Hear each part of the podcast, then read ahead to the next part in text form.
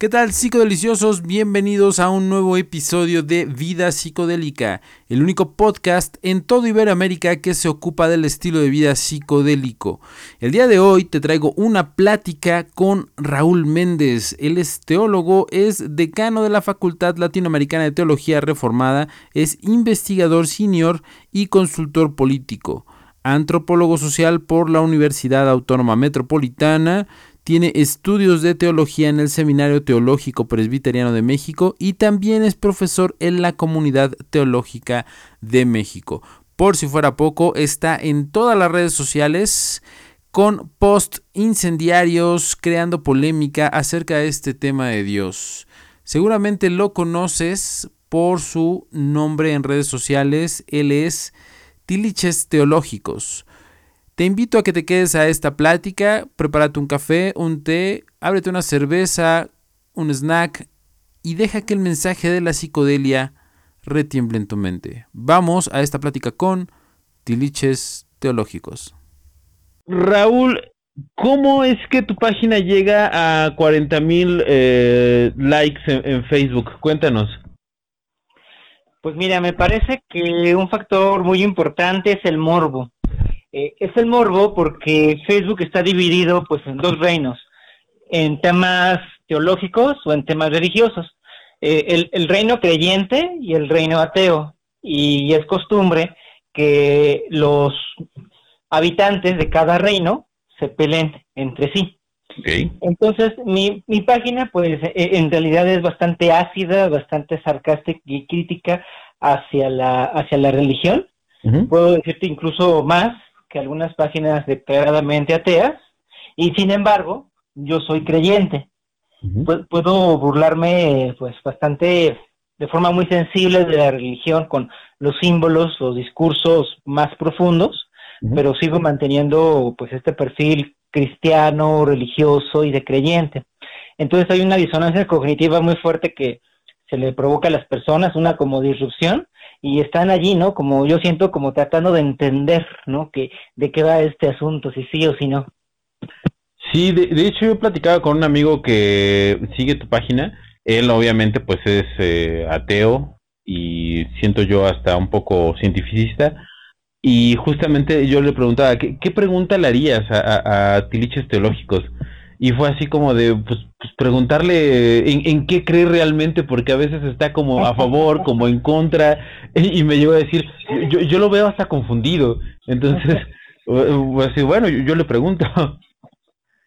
Bueno de, que esté confundido no lo niego para nada. Creo que la, la teología o sea la, la teología no es eh, no es buscar eh, a un gato oscuro en una habitación oscura donde el gato no está.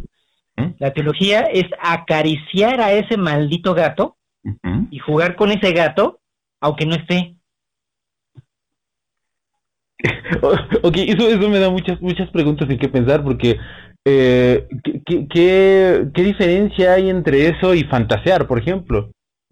Pues mira, es que en término estricto no hay ninguna. Eh, un, un, teólogo que después se volvió psicoanalista, poeta, trotamundos, cuentacuentos. Rubén Alves, brasileño, ya falleció. Eh, en su etapa madura de pensamiento, eh, entendía la teología como fantasía. Eh, y así abierta y, declaradamente lo, lo, lo, decía. Entonces, la, la, teología tiene, hay una palabra que este Memo del Toro eh, utiliza para hablar de sus obras, que es fabulación. Y, y, este Memo del Toro dice, pues es que yo hago fabulaciones, ¿no? Con sus monstruos y con todo lo que él exhibe, ¿no? La forma del agua, etcétera. La teología es fabular, es, es precisamente está inventando estas narrativas, pero el hecho de que sean inventadas no les resta poder, probablemente les da todavía, todavía mayor poder, porque es el poder de contar historias. Eh, de hecho, hablando de, Guillermo del Toro, eh, en una película, este, la, que le siguió a esta de, la forma del agua, que se llama Cuentos de Terror, para contar en la oscuridad, eh, el, y el, el leitmotiv de la película dice, las historias hieren, las historias sanan. Si las dices constantemente, se hacen realidad. Y la película, pues de hecho de eso trata, ¿no? Están contando los cuentos y los cuentos terminan haciéndose realidad.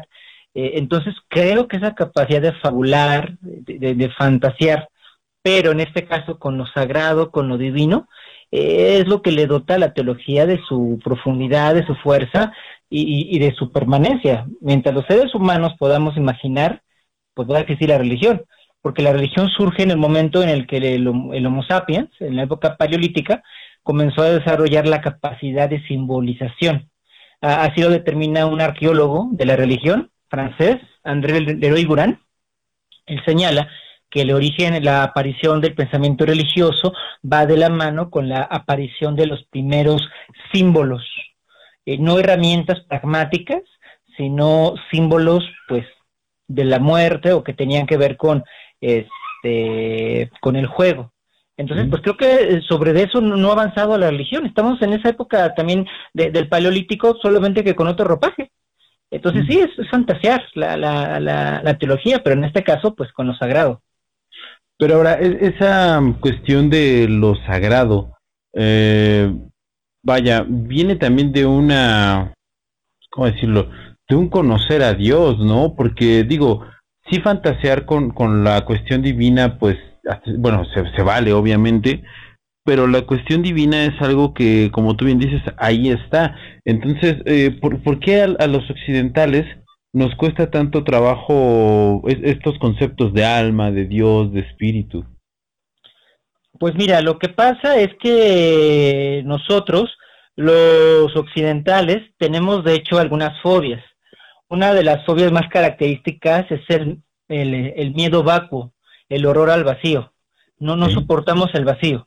Ajá, queremos llenarlo, queremos darle alguna explicación, queremos saturar, queremos redundar. Eso caracteriza mucho el pensamiento occidental. No, no, no, no acepta, no acepta el vacío. Eh, la invención del cero en Occidente fue una forma de entender al vacío y matematizarlo, controlarlo, porque no toleramos que algo no esté en control. Todo tiene que tener etiqueta, todo tiene que tener un nombre, todo tiene que tener un concepto el concepto, este, esta idea que inventa Sócrates y que Nietzsche va a rechazar profusamente, precisamente porque el concepto es una violencia sobre la realidad. Tratas, ¿no? de manipular la, la, la realidad. Occidente es mucho de ese tipo de pensamiento, manipulador, controlador de la realidad en cuanto a lo que tiene que ver con el alma, lo que tiene que ver con Dios, lo que tiene que ver con todo lo sagrado, hacemos lo mismo, queremos meter a Dios en una jaula, meter a Dios en conceptos, meter a Dios en esquemas, en dogmas, en doctrinas, porque no toleramos que Dios sea Dios, no toleramos un Dios al que no podemos clasificar o al que no podemos nombrar. La llamada teología negativa o apofática, que es más una teología de Oriente, no, no de Occidente, es una teología de Oriente, acá no la aceptamos, acá tenemos a fuerza que ponerle un nombre, que darle un concepto, asignarle una definición.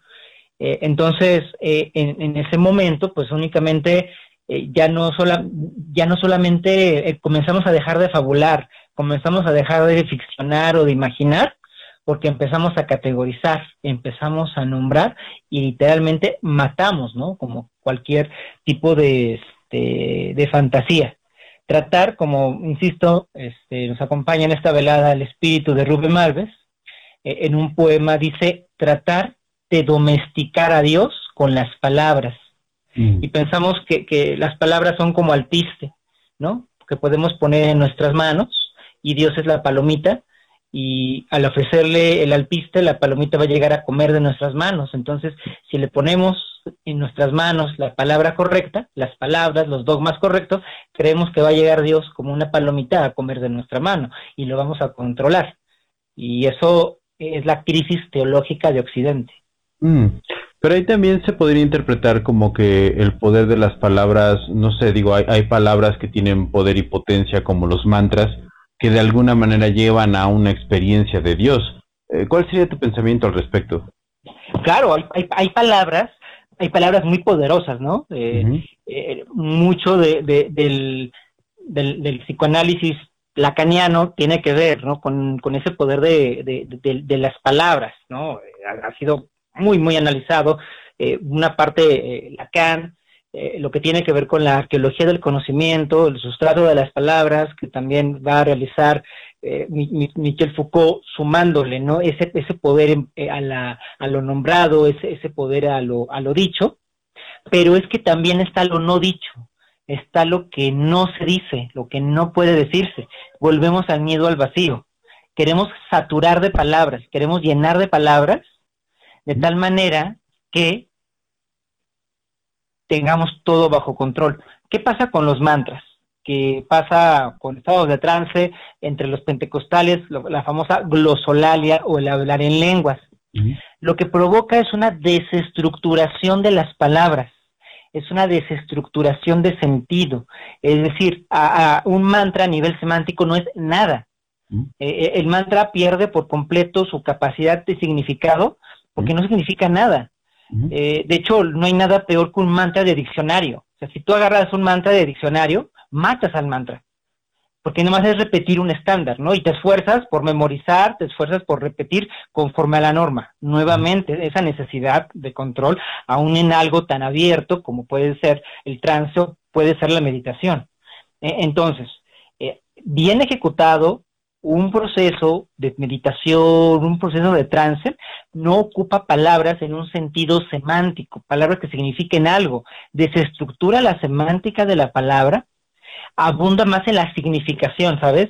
En lo que tú estás sintiendo, en tu experiencia, en el entorno inmediato que está a tu alrededor, no tanto en si esa palabra se corresponde con alguna parte de la realidad fuera de ella, sino el momento específico. Y está muy presente precisamente cuando dices palabras sin poder semántico, aparece lo que tú no quieres decir aparece lo que tú estás negando. Ah, por, e, esa es la, fuerza que tiene toda situación de trance. Tú te callas. A, fuerza de desestructurar las palabras, ya sea este con, mantras o con cualquier otro tipo de forma que con que se llegue al trance o al éxtasis, tú apagas tus palabras comunes y corrientes y empieza a brotar el silencio. Ok. ¿Y por qué, por ejemplo, en algunas prácticas occidentales, en algunas prácticas digamos ya más estructuradas, eh, iglesias más grandes, etcétera, se dejan de lado esta, estas prácticas del trance o estas prácticas de, de, entrar en, silencio. Digo, estoy hablando concretamente en caso, por ejemplo, de la Iglesia Católica, donde esto es inexistente. Ya mencionabas tú que en algunas cuestiones eh, cristianas, en, en algunas ramas de pensamiento cristiano, no, bueno, siguen eh, existiendo estas, estas prácticas, pero ¿por qué aparentemente en las estructuras más grandes desaparece esta práctica? Pues mira, las religiones en su forma organizacional, en su forma estructurada, necesitan de el control sobre las personas. Para poder tener un control sobre las personas, tienen que ir asignándoles categorías, etiquetas, palabras y dogmas y procurar que su vida transcurra bajo esos lineamientos establecidos. Cuando ocurren personas que llegan a tener esos momentos que, en antropología se les conocen liminares, es decir, está entre dos estadios, literalmente entre el cielo y la tierra, las personas comienzan a pensar por sí mismas, comienzan a actuar por sí mismas y tienden a romper con el grupo social, con el grupo religioso. Y eso ha pasado innumerables, innumerables veces. Toda vez que ha habido eh, movimientos milenaristas, de que alguien empezó a tener visiones y a soñar sueños, los mismos pentecostales en, su origen, que empezaron también con prácticas extáticas, el resultado inmediato fue que rompieron relaciones con la iglesia en la que pertenecía. E, entonces, evidentemente, las iglesias no quieren perder el control, no quieren perder el poder e inhiben este tipo de experiencias que pudiéramos decir de alta libertad de, de, los seres humanos, de las personas, para que no piensen distinto y se terminen saliendo del grupo. Eh, es una forma, es, está de miedo, ¿no? Y, digo, no solamente pasa en religión, pasa en política y en muchas otras esferas, pero hablando específicamente de religión, pues es una manera, ¿no? Es una manera de controlar la mente de las personas, y si tú controlas la mente de las personas, pues controlas a la persona completa. Ahora, eh, eso, es en cuanto a los, digamos, la información que fluye hacia los fieles creyentes. pero tengo entendido que dentro del ámbito interno, digamos, a las personas que son pastores, sacerdotes, etcétera, esta información es como más fluida y de hecho se, se fomenta. Hay un porqué de, de, vaya, del por qué se, fomente esta práctica dentro de los pastores y que no fluya hacia abajo o tiene que ver con el, mismo control que mencionas. Pues mira, eh, las, las castas, o, como le llama Pierre Bourdieu eh, en un famoso ensayo sobre el campo religioso, los acaparadores de los bienes de salvación, esta, esta capa sacerdotal, eh, tienen un poder que defender. Y es difícil, pues, en ese sentido, que traicionen sus propios intereses como tal. Entonces, ya cuando llegas a, cierta cota de poder, pues ciertamente tienes mayores libertades, mayores posibilidades, incluso como, como casa de pensamiento, pues porque se entiende, ¿no? Que no vas a darte un tiro en el pie, que, que lo que hagas, pues va a redundar en, en beneficio del grupo. Por eso hay, digamos, mayor libertad de temas, de contenidos, de rituales, etcétera. No obstante ello, desde las mismas cúpulas de poder también ha habido disidencias. Muchas veces es alguien encumbrado, alguien en el poder que, tiene una visión, una iluminación, una experiencia trascendental de conciencia acrecentada y comienza a separarse del resto del grupo. También llega a ocurrir. Sin embargo, dentro de la lógica del pensamiento institucional de estas organizaciones religiosas, se entiende que si formas parte del grupo de poder, pues te va a costar trabajo traicionarlo, pues. Mm, ok. Ahora, mm, ¿Para ti es igual de valiosa una experiencia espiritual causada por psicodélicos o una causada por la meditación, la oración, la sujeción? Mira, a nivel de respuesta del organismo, a nivel neurobiológico, es muy semejante. Hay estados de trance que se pueden obtener sin ningún tipo, digamos, de influencia psicotrópica ni, externa, y hay otros estados de trance que requieren, digamos, o, se pueden vehiculizar mejor eh, mediante ya sea consumo eh, por, por alimento, por, bebida, por inhalación, hasta por contacto cutáneo con determinadas sustancias. Pero si nos vamos a la respuesta neurobiológica que se encuentra presente en los estados de trance, eh, una, una antropóloga, Felicitas Goodman, se dedicó a estudiar transculturalmente las posesiones demoníacas pero entendiéndolas como fenómeno cultural, ¿no? Y entendiendo qué es lo que pasa. Y como fenómeno cultural, pues también tenía que ser biológico. Entonces dio a la tarea y, e inició lo que ahora se llama la neuroteología, que, que es ahora entender todos los procesos religiosos también desde la perspectiva neurocientífica. Eh, se ha encontrado que cuando una persona se encuentra en estado de trance, hay determinados patrones neurobiológicos comunes. Uno de ellos, pues, es comienza a aumentar la dopamina, la, serotonina, estos este, precursores y neurotransmisores, pues, se, disparan. También aumenta, interesante, el cortisol, ¿no? Que es un anestésico natural. De hecho, el cuerpo adormecido de los estados de trance, pues, se suele explicar, ¿no? Por ese incremento de, cortisol. Aumenta también la, el ritmo cardíaco, sin embargo, es muy curioso, la presión baja, e eso provoca que de repente en los estados de trance empieces a, sentir un sudor frío o un calor en el pecho, ¿no? Pues, por esa, este, por esa contradicción, ¿no? Que, estabas teniendo a nivel del ciclo cardíaco. también, pues hay una activación tremenda, tremenda del hipotálamo. Se incrementan muchísimo las ondas delta, que, están vinculadas con el sueño. Eh, pues también se, se, disparan y otras ondas que se llaman las ondas zeta eh, entonces, e, e, eso, que es la neurobiología del estado de trance, se, puede obtener pues vía algún, algún psicotrópico y vía también eh, el ejercicio pues de meditación. Eh, entonces, en ese sentido, te puedo decir, son igualmente de, válidos si, el resultado precisamente tiene esos efectos de estado enteógeno, estado religioso, de vinculación con lo sagrado. Ok. Eh, hace algunos días escuchaba en el podcast de Joe Rogan a un experto en hongos que no, bueno, dio el nombre concreto de, un círculo que está muy allegado a un pastor eh, famoso en Estados Unidos y digamos a modo de confesión le comentaba que, que este círculo muy cercano a ese pastor eh, se reunía a consumir hongos alucinógenos como parte de sus eh, rituales o, parte de sus oraciones. ¿Tú has sabido de casos eh, similares a este? Sí, en realidad en el Cono Sur, bueno, tanto en el Cono Sur como en Brasil, se, ha reportado pues diversas iglesias, sobre todo pentecostales, que, efectivamente llegan a, a, tener, pues, ¿qué te digo? Desde, desde incienso hasta algún otro tipo de, psicotrópico dentro de sus rituales, precisamente para favorecer la glosolalia, para favorecer eh, el hablar en lenguas. Eh, y sobre todo son grupos pentecostales que pues se encuentran en zonas indígenas.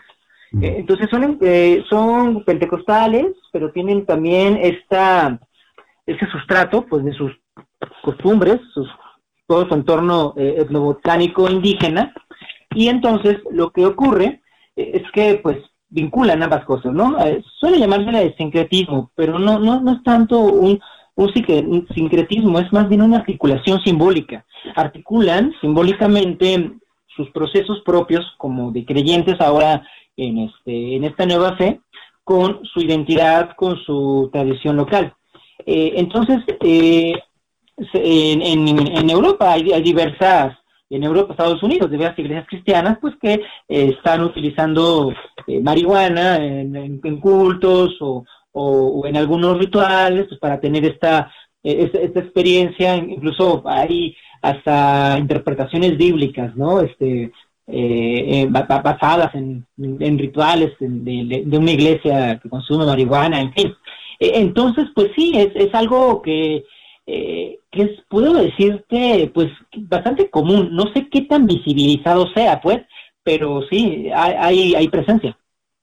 Mm, lo que pasa es que parece ser un, un, parecen ser temas contradictorios, digamos que dentro de una iglesia que se supondría que son más, ah, digamos, eh, sujetos a la tradición, eh, que, que, se den este, este tipo de experimentaciones con enteógenos o con, o con sustancias, digamos, es pareciera contradictorio. ¿Cuál, es tu visión, vaya, eh, teológica sobre este fenómeno? Claro que parece contradictorio, sobre todo desde el discurso misionero, pues eh, decididamente puritano al que nosotros estamos acostumbrados y puede ahí parecer muy, muy, contradictorio porque el discurso puritano, moralista es abstemio, ¿no? Abstemio, o sea, es abstemio de alcohol, es abstemio de tabaco, evidentemente cualquier otro tipo de, de, sustancia tiende a ser mucho más penalizada. Pero ¿cuál es la razón por la cual tenemos este tipo de, misionología o de discurso religioso? Bueno, pues la, la razón es que los misioneros que operaron aquí en América Latina, pues que venían de Estados Unidos, venían de, Holanda, de otras partes de Europa, tenían como decididos enemigos a las comunidades indígenas, a las tradiciones y a las costumbres indígenas. Entonces satanizaron todo aquello que tuviera que ver con las tradiciones locales, ya sea como paganismo o como cosa del demonio lo que le estoy diciendo es que detrás del moralismo puritano existe un modelo cosmológico de la realidad, ¿sí? Que va en confrontación con las costumbres, con las culturas locales de, los países a los cuales misionaban o, eh, dicho fríamente, que colonizaban. Entonces, eh, en, ese sentido es que el día de hoy tenemos, digamos, esa falsa representación de lo que puede ser la, la experiencia la experiencia religiosa cristiana, pero en realidad eh, hay muchos este, trabajos eh, al, respecto. Por ejemplo, un texto que te puedo, que te puedo referir es de Paul Steinmetz. Paul Steinmetz, un sacerdote jesuita, escribe un libro que se llama Pipe, Bible and Peyote, Among de Oglala Lakota que significa pipa, Biblia y peyote entre los Ogala, Oglala de la cota. Eh, entonces, eh, hoy, en una época de colonial, pues están pues visibilizando este, este tipo de, prácticas en donde eh, pues tú puedes ser cristiano lector de la Biblia y tener diversos rituales con peyote, diversos rituales con marihuana, diversos rituales con, con hongos. Pero desde una desde estas prácticas ya más locales, desde una óptica de, colonial, eh, que, es muy a contrapunteo pues de este discurso hegemónico misionero. Ok, ahora una pregunta un poco más, más eh, personal. ¿Liches Teológicos ha probado drogas? Pues mira, en la, en, la carrera, durante la, durante la carrera de, antropología, eh, pues había de repente algunos toques de mota, que, que fue este algo de, la, de la carrera, eh, como práctica específicamente antropológica, también alguna experiencia con peyote.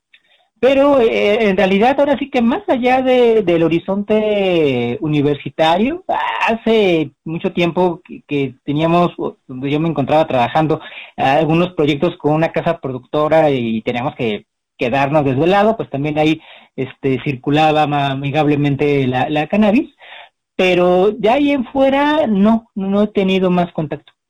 Mm, interesante. Eh, Ahora, la, espiritualidad y las drogas pareciera que están entrando como en un en un nuevo renacer, perdón, en un nuevo renacer o en un nuevo eh, despertar como no no tan a lo mejor no tan potente como en los sesentas, pero pero sí está tomando vuelo. ¿Tú cómo ves eh, esta esta situación? ¿Es tendencia, es moda, es estilo de vida? ¿Cómo la ves?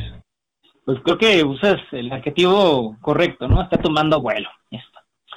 Precisamente porque lo que estamos viendo es algo que la socióloga francesa Danielle Hervieux-Leger denomina el doble proceso de secularización de la religión, que tiene que ver con una parte con la desinstitucionalización, aunque desde mi perspectiva es más correcto llamarle desafiliación más que desinstitucionalización, porque eh, como antropólogo, digo, ella es, ella, ella, es socióloga, pero como antropólogo soy muy pesimista en cuanto a que los seres humanos no tengamos algún tipo de institución sobre nosotros.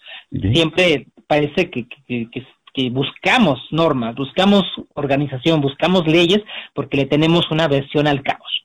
Pero bueno, eh, es la, tesis de, de, de Leyer, desinstitucionalización y por otro lado heterodoxia, que viene siendo la herejía. Entonces, es el, el auge que, estamos viendo a nivel macro, la macro tendencia detrás de todo esto es la desinstitucionalización y la heterodoxia en el fenómeno religioso. Y esto da como resultado que empecemos a ver lo que también Jesús ayer denomina nuevos nichos identitarios. Y ya tú empiezas a buscar comunidades afines a tus valores, comunidades religiosas afines a tus valores en lugar de que forjes tus valores en la comunidad religiosa. Es un cambio paradigmático, porque entonces el valor ya no te lo da la comunidad. Tú ya tienes unos valores y buscas afianzarlos en un grupo de pertenencia. Y el resultado de todo eso, pues precisamente son todos estos movimientos que tenemos actualmente, en los cuales lo que encontramos, pues son prácticas realmente bastante eh, heterodoxas o blasfemias pues respecto a de lo que tradicionalmente se considera religión. Mm. interesante, interesante. Y ya que estamos hablando obviamente de cosas eh, religiosas y todo esto, ¿cuál es tu concepto de Dios? Pues mira, sé que suena, es que siempre lo digo, sé que suena, suena posmoderno, ¿no? Suena así relativista y subjetivista, pero quiero desentrañar un poquito lo que voy a decir a continuación. Yo no tengo un concepto de Dios, yo tengo experiencias de Dios. ¿A, qué me refiero con esto? Eh, regreso a lo de domesticar a Dios con las palabras. Me parece que no, no se puede lograr, ¿no? Eh, una, una realidad fundante como Dios, pues ponerlas en términos de diccionario o meter a Dios en un matraz Red Meyer, pues esas cosas no se pueden hacer. Entonces, eh, poner a Dios en un concepto, pues ya es limitarlo y hablar de algo distinto a lo que puede ser Dios. Eso es lo, la gran paradoja teológica.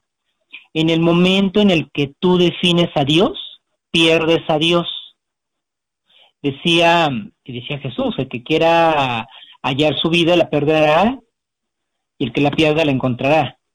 Entonces, si tú conceptualizas a Dios, poniendo el concepto más refinado, filosófico, grandilocuente que le quieras poner, en, en ese momento pierdas a Dios, porque lo que te queda es un cúmulo de palabras que no tienen un referente de nada, y, eso es algo que nos enseñó Wittgenstein. No te queda nada más un juego de lenguaje, punto. No, no tienes, no tienes más de Dios cuando lo pones en un concepto. Sin embargo, eh, cuando hablo de tener estas experiencias de, Dios, a, lo que me estoy refiriendo es a un sentido de vida. Nuevamente vuelvo a la idea de un vacío, eh, pero esto que puede ser cósmico, vacío, a nivel personal le llamo ausencia. Entonces yo experimento a Dios como ausencia. ¿Y por qué experimento a Dios como ausencia? Porque desde una perspectiva lógica, Dios es lo más lógico que puede existir. Es decir, este mundo es creado, tiene que haber un creador. Jaque mate, punto, no, no hay de otra. Si este, eh, eh, si me está así eh, yendo, yendo mal, tiene que haber alguien que me quiera ayudar. Tiene que haber alguien que, que esté a cargo de todo esto.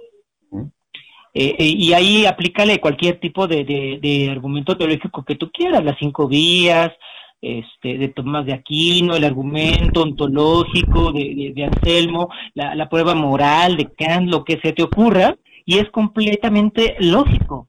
El punto es que pese a que Dios es lo más lógico que puede existir, simplemente no está. No está en ningún lado. Yo no puedo con certeza unívoca señalar a ninguna parte de la realidad y decir, aquí está Dios. O sea, puedo señalar una flor, ¿no? Y decir, ah, es que Dios está en la hermosura de esa flor. Pues sí, pero no, es, no deja de ser una flor, es una maldita flor, no es Dios. Eh, es que me, me tuve una tuve una sanidad repentina.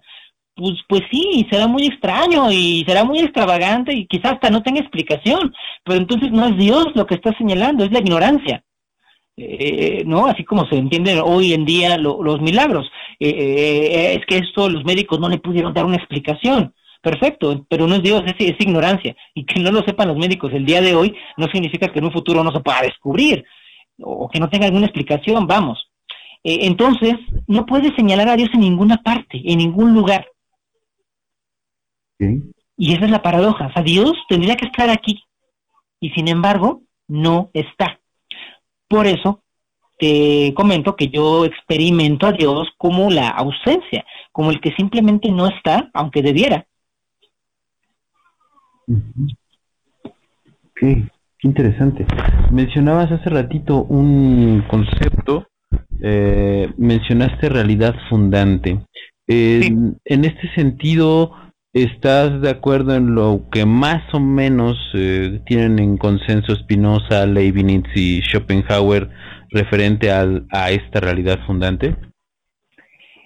Sí, me parece que eh, esa, esa, esa, escalerita, ¿no? Que estás, este, que estás señalando, este, pues Spinoza con todo su fondo judío, Leibniz con todo su fondo protestante, eh, Schopenhauer con sus influencias budistas, y, bueno, yo, yo culminaría el arco terminando con Javier Subiri, eh, desde el catolicismo. Eh, entonces, es interesante, ¿no? Vemos hasta una pluralidad de lugares, de posiciones epistémicas, y hay como una coincidencia.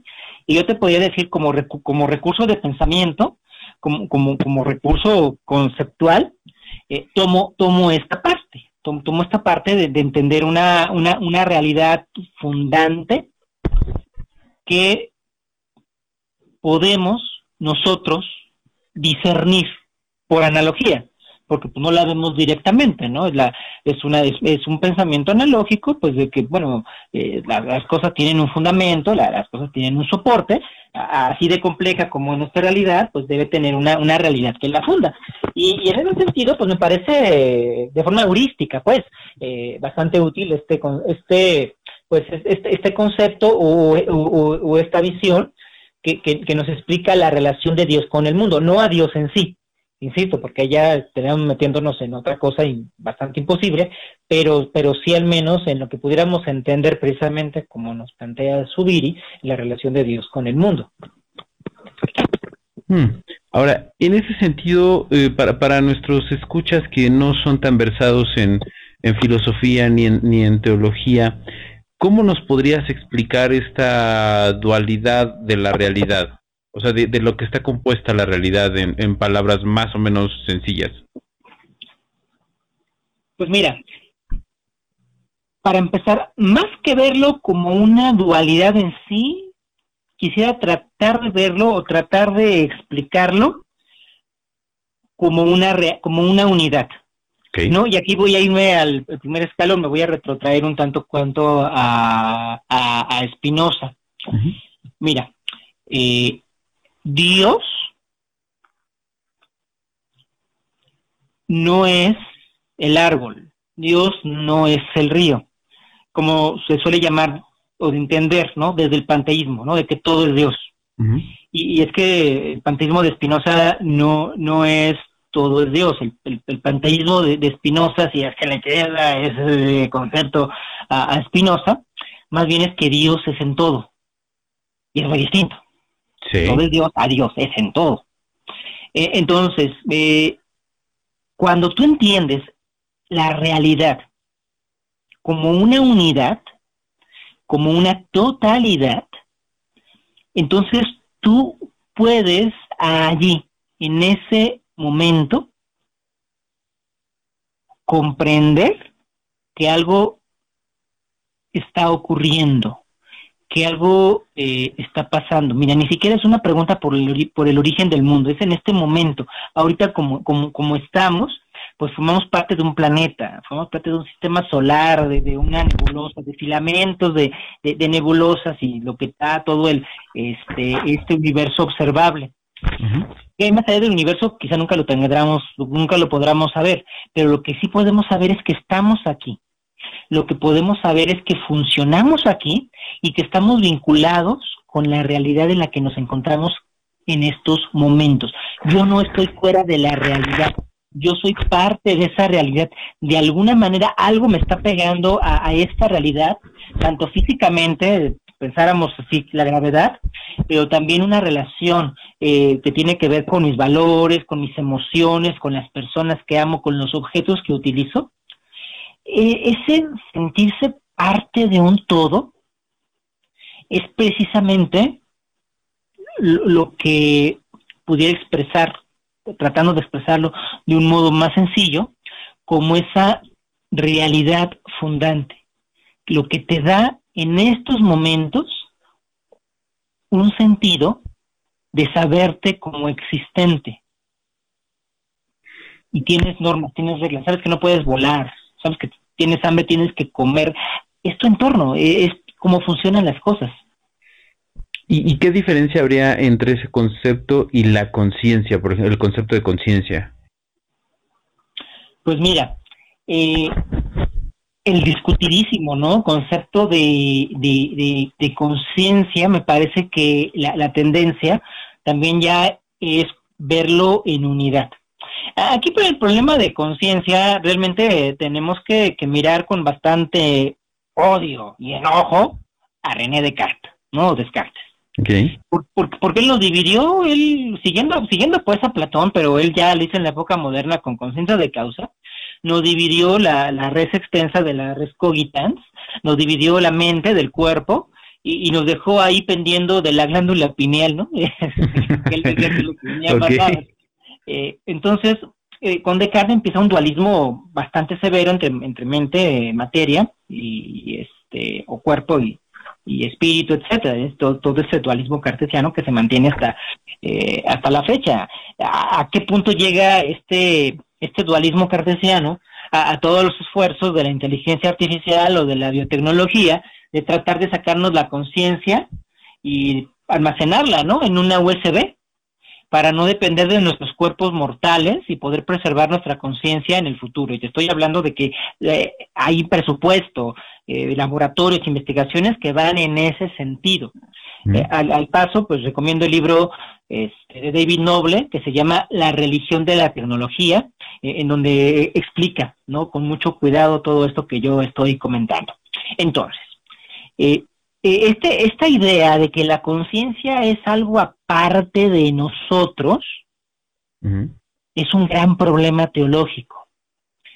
Porque entonces hace que nuestro cuerpo, que nuestra situación material como tal sea ninguneada, menospreciada, tomada como temporal, pensando que hay algo superior dentro de mí mismo que a la vez es distinto a mí, que es esta parte de la, de la conciencia. Hay un capítulo buenísimo de, Black Mirror que se llama San Junípero, que, que trata así visualmente de, de, de, este, de esta utopía, ¿no? De sacarnos la, de sacarnos la conciencia, que no es otra cosa pensándolo exactamente que el mito del homúnculo. En la época medieval que no explicaban cómo funcionaba el cerebro, porque además no podían abrir el cerebro porque era tabú, porque ahí estaba Dios, entonces no podías este, hacer autopsia y, abrir el cerebro a nadie.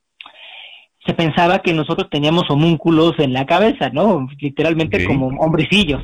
Unos se encargaban de la visión, otros del olfato, y, éramos así como más sin Z, ¿no? Y tenemos a nuestros cabutos en la cabeza.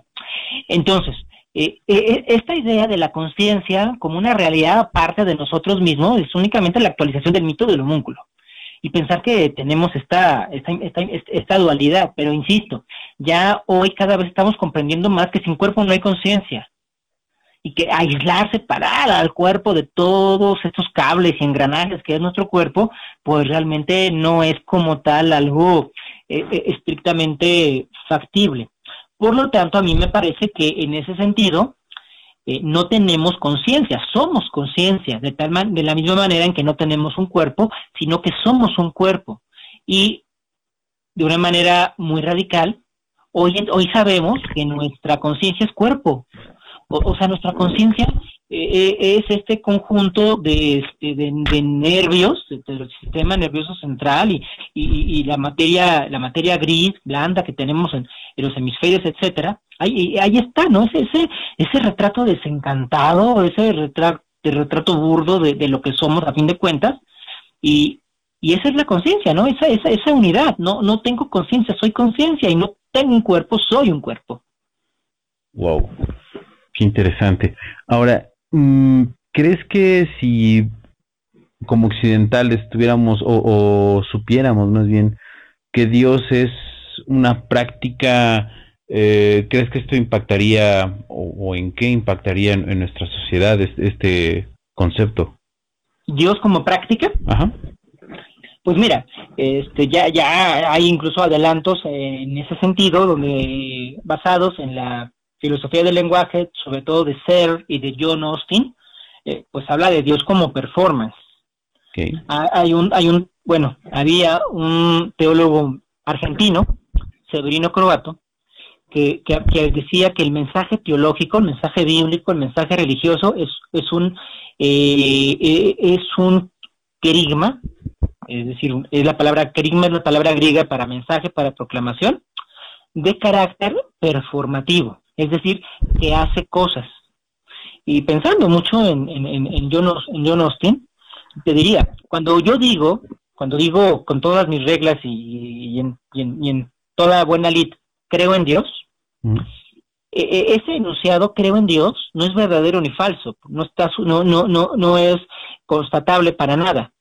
Eh, porque cuando yo digo creo en Dios no estoy declarando nada, de hecho estoy haciendo algo estoy creyendo. No es un enunciado constatativo, es un enunciado performativo. En el momento en el que lo estoy diciendo, lo estoy ejecutando, lo estoy haciendo. Entonces, eh, de hecho, así como lo, lo, lo, comentas, es algo que este he trabajado, lo, lo, digo, o lo estaba diciendo hoy en una clase que, que, di en la mañana, Dios es una práctica, Dios es, Dios es un performance, Dios no es una idea, no es un concepto, eh, tiene más que ver con la acción. Dios ejecuta, incluso bíblicamente. Bíblicamente, si nos vamos ya al, registro, al registro bíblico, eh, Dios nunca se presenta ni en su esencia ni en su existencia. Esos son los debates filosóficos. En la Biblia, Dios es un actante. Dios siempre, como predicado, va a tener un verbo. Siempre, siempre. Libera, sana, perdona, castiga, crea. Eh, sin un verbo, sencillamente no existe, no existe Dios. Esta, esta, esta idea parmenidiana, ¿no? de Parménides, de que el ente es, que después toman con singular alegría los cristianos y confunden a Dios con el ser, dicen Dios es, ajá, así dicho, ese, ese Dios es, eh, no tiene sentido al menos bíblico, porque no es un verbo como tal, no es un verbo que te ejecute una, uh, una acción. Y, y, es que no, nos meteremos un poquito a este a, cuestiones lingüísticas, espero no abrumar, pero es que en hebreo hay dos tipos de verbos, el, el verbo absoluto y el verbo en constructo. Son dos estados distintos. El verbo absoluto es el que no necesita ningún complemento. Yo, este, yo puedo decir yo respiro, ¿no? Y ahí, ahí muere, ¿se entiende? si, digo yo como, como que no queda claro, ¿no? Eh, eh está en constructo porque yo como, pero ¿qué, qué comes, no? Comes pollo, comes este, verduras, hay que ponerle algo. Eh, entonces, yendo todavía más, te diría, eh, Dios, como sujeto, en su predicado siempre tiene un verbo, pero en estado constructo. es decir, un verbo que hace algo para alguien. Entonces, en el sentido de que Dios siempre hace algo para alguien, estoy completamente de acuerdo. Dios es una práctica. Ok. Ok. Y, si, vamos a poner en un escenario ideal, si todo el mundo, o al menos todo el mundo occidental, uh, conociera esto y, y, fuera de alguna manera por X o Y mecanismo traspasado de generación en generación, ¿tú cómo crees que impactaría a esta sociedad occidental? Mira, yo creo que muy benéficamente, en realidad, porque entonces eh, caerían abajo los dogmatismos que, que tratan de convertir a Dios únicamente en conceptos más adjetivados que verbales. O sea, no es lo mismo Dios todopoderoso al Dios que libera, o Dios liberando, Dios libera. Es muy distinto, muy distinto. Uno es un dogma, no lo puedes mover, no lo puedes tocar. El otro es un verbo, lo puedes ver, lo puedes eh, experimentar, ¿no? Eh, porque entonces tú mismo tienes un sentido de liberación, de libertad, etcétera. Entonces, eh, creo que caerían abajo los dogmatismos. por otra parte, tendría que haber una renovación de, de, las iglesias que sin duda se llevaría entre los pies a la extinción de muchas ellas que no soportarían este nuevo paradigma, sin duda sin duda. Y la aparición también de nuevos nichos religiosos, volviendo con Jesús ayer, nuevos nichos religiosos que puedan entender a Dios precisamente como performance, a, que podamos entender a Dios en, nuestra, en nuestro actuar humano y no solamente en nuestro pensamiento. Entonces, creo que sería algo realmente muy, muy benéfico si lográramos sacar a Dios del terreno de la especulación y lo comenzáramos a ver en el, en el territorio de la acción social. Mm, interesante. Eh, bueno, ya se nos acabó el tiempo, estamos a un minuto. Eh, sí, estamos bien a tiempo, ¿verdad, este, Raúl? Sí, sí, sí, estamos, estamos bien, podemos tomarnos unos minutitos para cerrar. Ok, bueno, eh, ya digamos para cerrar, ¿qué consejo? La mayoría de la audiencia de, de este podcast va de los 16 a los 35 años. ¿Qué consejo le darías a un joven eh, de, de, de, esta edad para de alguna manera eh, empezar, o cómo, le entra a un joven de esa edad al tema de Dios? o sea, el tema de Dios no tanto como práctica, a lo mejor como, como filosofía, a lo mejor como investigación, a lo mejor como sujeto de estudio, y habrá quien también lo quiera practicar. ¿Qué, qué consejo le darías para alguien que se inicia en ese tema?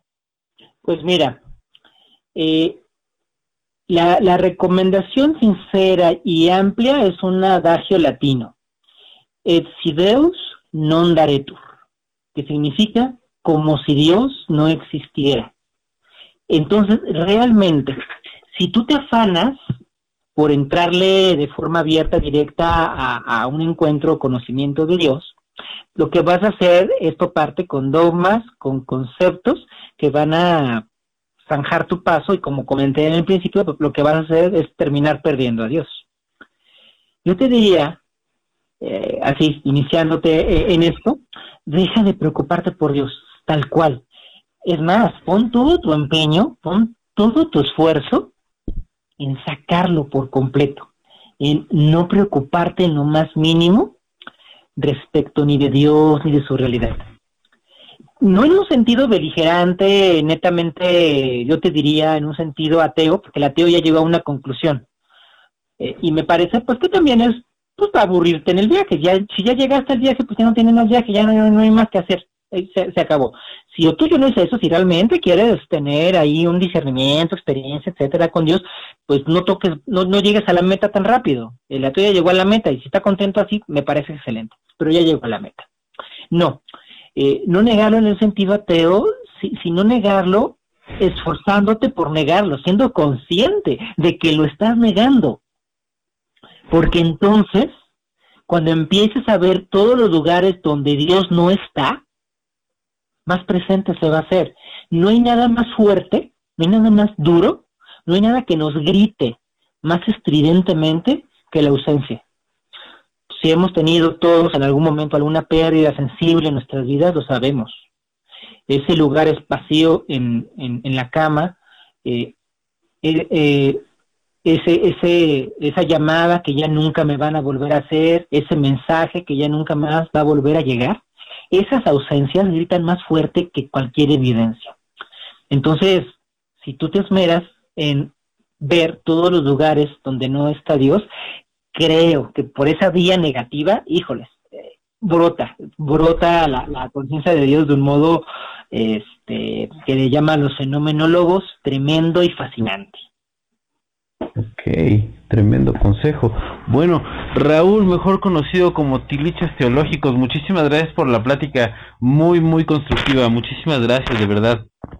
No, hombre, Manuel, un placer, un placer, una plática, una plática que se agradece. En realidad son, son esas pláticas que, este, que, que se agradece mucho, mucho tener eh, te comentaba en algún momento que parte de lo que me hizo aceptar tu entrevista es que vi que precisamente tu página no tiene un perfil religioso, no tiene un perfil teológico y eso me encantó, porque ya, este, así como te digo que los ateos ya llegaron a la meta, pues muchos teólogos y religiosos también ya llegaron a la meta, ya ni tienen más que buscar, ya tienen sus convicciones. E, e, entonces, me gusta estar aquí entre los buscadores. Sí, sí, sí, claro. Los psiconautas efectivamente somos unos este, buscadores de esa cuestión espiritual, como tú bien dices, sin dogmas, sin, sin, o sea, con la mente abierta y siempre buscando, eh, digamos, eh, buscando más allá de, de lo que ya hemos encontrado. Excelente, y pues de verdad, de verdad, este, se agradece mucho la conversación, estimado Manuel. No, pues gracias a ti por el tiempo, muchísimas gracias. Espero que este episodio te haya hecho tener más preguntas que respuestas. Y no me quiero despedir sin antes recordarte que nos sigas en la página de Facebook. Ya somos más de 16 mil seguidores en la página de Facebook y también ayúdanos descargando y recomendando este podcast con tus amigos. Eso nos ayuda a que el algoritmo de Spotify nos ranquee en las primeras posiciones. También pásate por los links de abajo. Con eso nos ayudas a seguir fondeando este proyecto y a que el mensaje de la psicodelia llegue a más personas. Psicodelicioso, muchas gracias por prestarme tus oídos. Nos estamos escuchando en la próxima emisión.